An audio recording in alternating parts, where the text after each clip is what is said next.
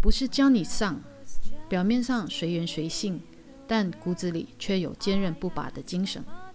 每个人心中都有一把火，而路过的人只看到烟。欢迎你来告诉我你心中的那一团火。你好，我是佛系姐姐 Sylvia。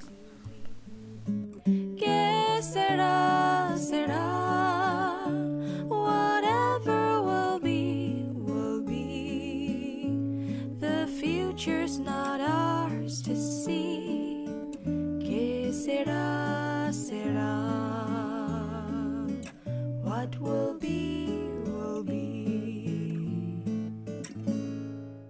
先来个自我介绍，我呢是一名电影制片人，也是呃小后窗网站的主编，以及影视制作的讲师。除了在小后窗 （Little Window） 译文网站有很多文关于文创、译文、旅游和户外文活动的一些文章外，这一档的佛系姐姐 Podcast 将以音频的方式和线上的听众分享生活上的话题，聊聊身边的人事物，听听大家的故事。作为一名斜杠青年，我的生活离不开电影、书、音乐和旅行。我呢，喜欢用写剧本的方式写作，也喜欢将碎片化的记忆片段拼凑生活本来的样子。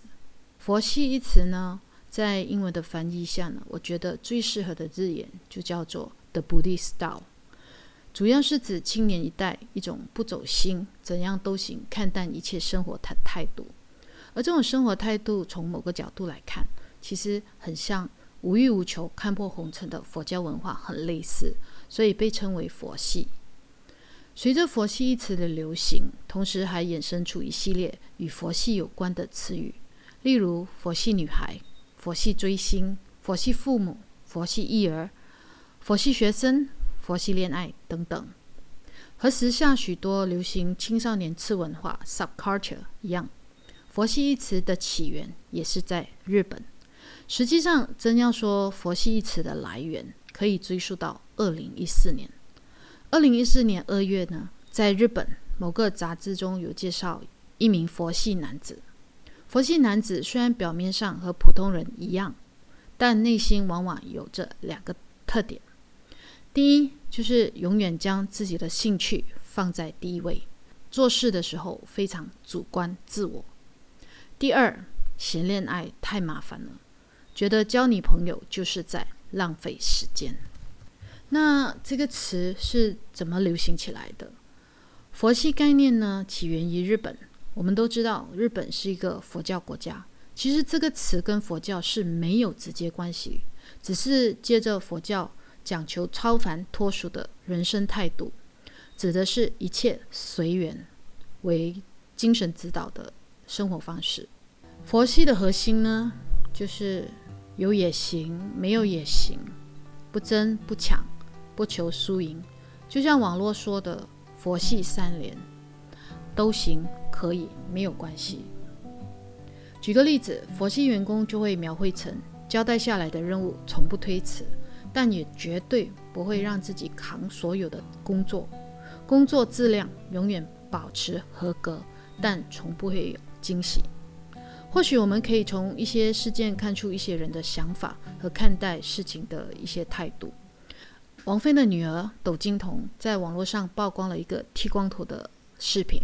该视频发出后，网友们都误以为她要出家了。然而，窦靖童对于出家一事呢的回应特别的洒脱，没有想过没剃过就想剃就剃啦，头发剃了还会长出来。也是因为这一番随性的呃言论，不久之后，窦靖童就被网友们冠以“佛系女孩”的头衔。另外一件事情呢，就让我想到《旅行青蛙》这个游戏。这款游戏到底是有怎么样的魔力，居然在短短的时间内牢牢地抓住了游戏玩家们的心？在这一款《旅行青蛙》的游戏中，其实并没有什么游戏目标。在游戏中，你将拥有一只宠物青蛙，然后只要你给它收拾好行李，它就会自己出门旅行。过一段时间后，青蛙会带回来一些土产，也会在旅途中给你邮寄一些明信片。但是他出不出门、何时出门、何时归来，全部都是随机的。这一点正巧应了“佛系”这一个词，一切都是那么随缘，听上去就很佛系，没有升级通关的概念。你随缘的打开游戏，青蛙随缘的在家，然后或者随缘去旅行，这样的随缘，简直就是在游戏界里面的一股清流。旅行青蛙的出现，恰好成为了一个情绪的宣泄口。生活和工作节奏之快，使很多人没有办法随意的说走就走就去旅行，但是在游戏中，青蛙却可以做到。很多人想要说走就走的旅行，但其实没有多少人放下眼前的一切去这么做。很多人希望能够慢下来，像青蛙一样，慢慢的做自己的事情。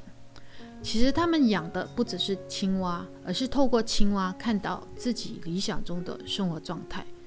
在时间就是金钱，效率就是生命的当下，慢已经成了一件很奢侈的事情。生活的压力让他们根本不想、不敢停下自己的脚步。这时候，等青蛙回家，这个漫长的过程，恰巧可以让自己的心里有一个地方可以慢下来的时候。自从养了青蛙以后，有不少网友表示：“唉，终于明白了父母的心情。当青蛙在家的时候，玩家希望他赶紧出门玩。”然而，他出门很久没有回来，却担心他是否离家出走了。这和当父母的心情简直是如出一辙。其实，家的意义对每个人来说都是意义非凡的。随着城市化的发展，随着大规模的人口流动，很多人不知道自己属于哪里，也不知道自己将要去何方。他们甚至会羡慕旅行青蛙中的青蛙，不管去到哪里。最后的归宿都是回到家里，而离乡背井的游子们却只能隔空思念遥远的家乡。就算知道故乡有人牵挂自己，也不能像青蛙一样，在外面累了就能回家走一遭。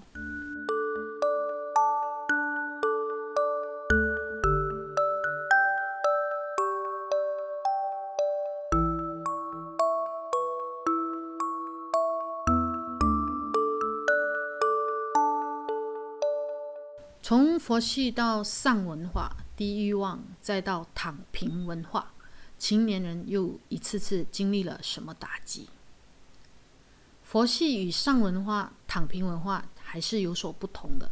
很多人将佛系总结为丧文化的一种，因为两者对很多事情的态度都一样，无所谓，都行，爱怎样就怎样。但其实这两种文化还是有差别的。丧是不想工作。漫无目的，情绪低迷，欲望低下，什么都不想干。但佛系是仍然有自己在意的事情，只是对于这些事情并没有标准或者目标，但事情还是要做的。例如，上是不想谈恋爱，佛系是恋爱我谈着，但我不吵不闹不做，就这样过日子。和躺平文化代表的。一种随遇而安、无欲无求、空无一物的生活态度，同时也是上文化佛系的一种延伸，是年轻人低欲望的集中体现。为什么越来越多的九零后称自己为佛系青年？佛系青年的爆红，这不仅是九零后心理的真实写照，也是社会问题的缩影。九零后自称佛系青年，其实与他们过去和当下的生活经历有关。不可否认的是，许多九零后，尤其是在城市中长大的九零后的成长过程，其实在物质上是不缺的。很多九零后从小没有体会过匮乏的感觉，对物质的饥渴度比较低，对于物质的获得和失去，并没有像上一辈人那样敏感。现在社会竞争日益激烈，生活节奏不断加快，稍有不慎就会被时代抛弃的恐慌感。而佛系的态度是在压力和焦虑下，年轻人自我消解的一种宣泄的方式。其实不止九零后，任何年代呢都有很多看似不求上进的青年，他们其实只是想平淡过安稳日子。只是前辈们所处的时代呢，未必能够满足这个心愿。但更多的是，对于很多不满足现在物质条件的青年人来说，想要单纯的靠个人努力实现草根逆袭，相比十年前、二十年前，难度会更大。买屋子、买车、教育、医疗、社会保障等等，让这一代的年轻人呢，真的背负了很大的负担。前几年，不少八零后做了一辈子的房奴，至少还能买房。但现在在大城市，只是单单靠努力工作，恐怕是很难买到房子。很多地方至少要两代人一起才能供得起一套房子，不仅要掏空自己和父母的积蓄，也似乎要背负一辈子的债务。年轻人之所以自称佛系，试着看开一切，是因为他们知道。即使自己看不开，事情也依旧一样解不开。不是他们不想努力，而是因为努力带来的痛苦逐渐压倒回报带来的快乐。于是这一辈的年轻人不再像自己的父辈一样，将奋斗拼搏作为人生最重要的部分，甚至是唯一的意义。当然，如果年轻人能像以前一样比较轻松的。买房、买车子，或者更容易实现自己想要的物质生活，那大概也不会成为佛系青年。在这样的背景下，佛系成为年轻人对抗不属于他们的社会的武器。他们没有放弃生活，也没也不是毫无作为，只是现实给了什么就接着，也不做更多的改变。不如意就不如意吧，守着自己如意的东西。就像房价太高，那就不买了。谁有能力，谁就去买。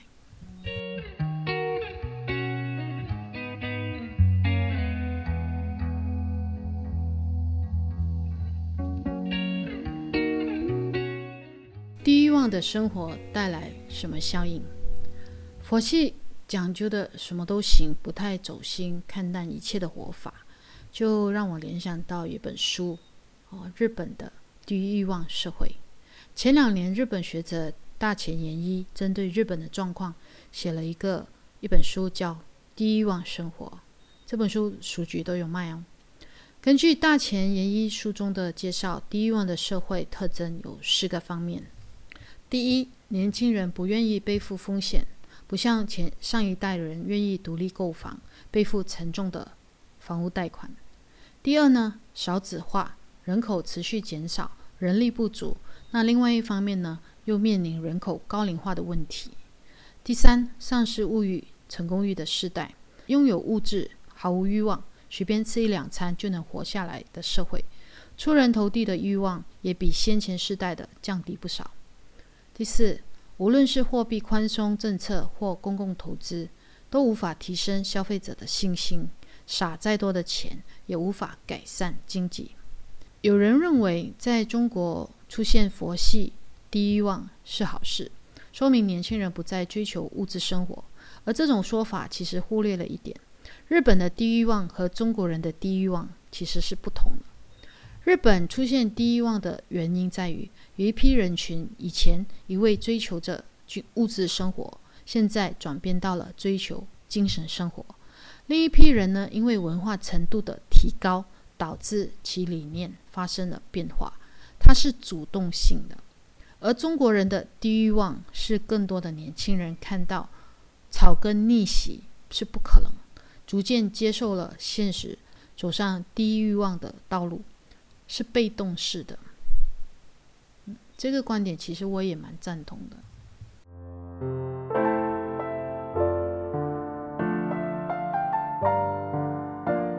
佛系生活是逃避生活的困苦。还是追求另外一种的精神态度。当一个个被社会无情伤害的九零后开始心静如水，又有人批评是一种被动、无所谓、甘愿堕落的消极态度。到底是这样吗？我想，也许不是。我们的佛系呢，并不是对生活无动于衷，而是以积极的态度，主动和充满禅意的去关注现实，关怀当下。对于每天都会碰到一些鸡毛蒜皮的事，你不必去较劲。随缘不代表随意放弃，只是换一种更积极的、乐观的态度去面对关乎人生的大事。这时，我们可就没有轻易退让的理由。正如当初的乔布斯，总是同款的牛仔裤、T 恤，很少在穿着上花很多心思。但是在工作上，他是典型的完美主义者，一个细节不满意，就把自己和下属折腾的半死。最终，他获得的成就是毋庸置疑的。当然，我们佛系青年可以过得很云淡风轻，但不要混不得意。不是每一件不如意的事情，我们都无所谓的去对待。总有一些值得我们走心的地方或者事情。总会有碰壁受挫的时候，跌倒了可以平静的坐在地上躺一躺，坐在地上想一想。冷静的看清楚前面的方向，然后再站起来继续前进。这种处事的态度，就是我所理解的佛系。也有人说，佛系只不过是换了包装的丧。那对也好，错也好，是没有绝对的定义。不过要知道，没有负能量的宣泄，哪有正能量的产生？小上也可以移情，大上才伤身。你渴望成功，但你只要成功的结果，不要成功的过程，是不可能的。社会没有那么慷慨，喜欢的事和不喜欢的事本来就是捆绑在一起的。只要你有想做的事情，必定会伴随你不喜欢的事情。他们就像捆绑销售，买一送一。如果你真的有梦想，实现的过程中充满的困难，你能够的做的，就是像佛系青年一样。平静你的焦虑，忍耐一切枯燥和乏味，从容淡定的去追求你想要的所有。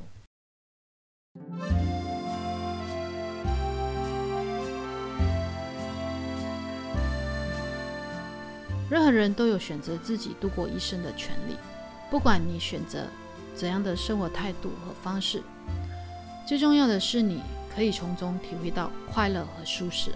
每一种生活的方式和态度都应该得到充分的尊敬，而不是一味的批评和指责。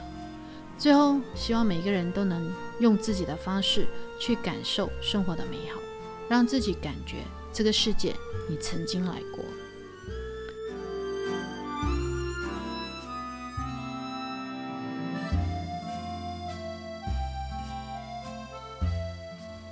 好，今天的本期节目就差不多到这里了。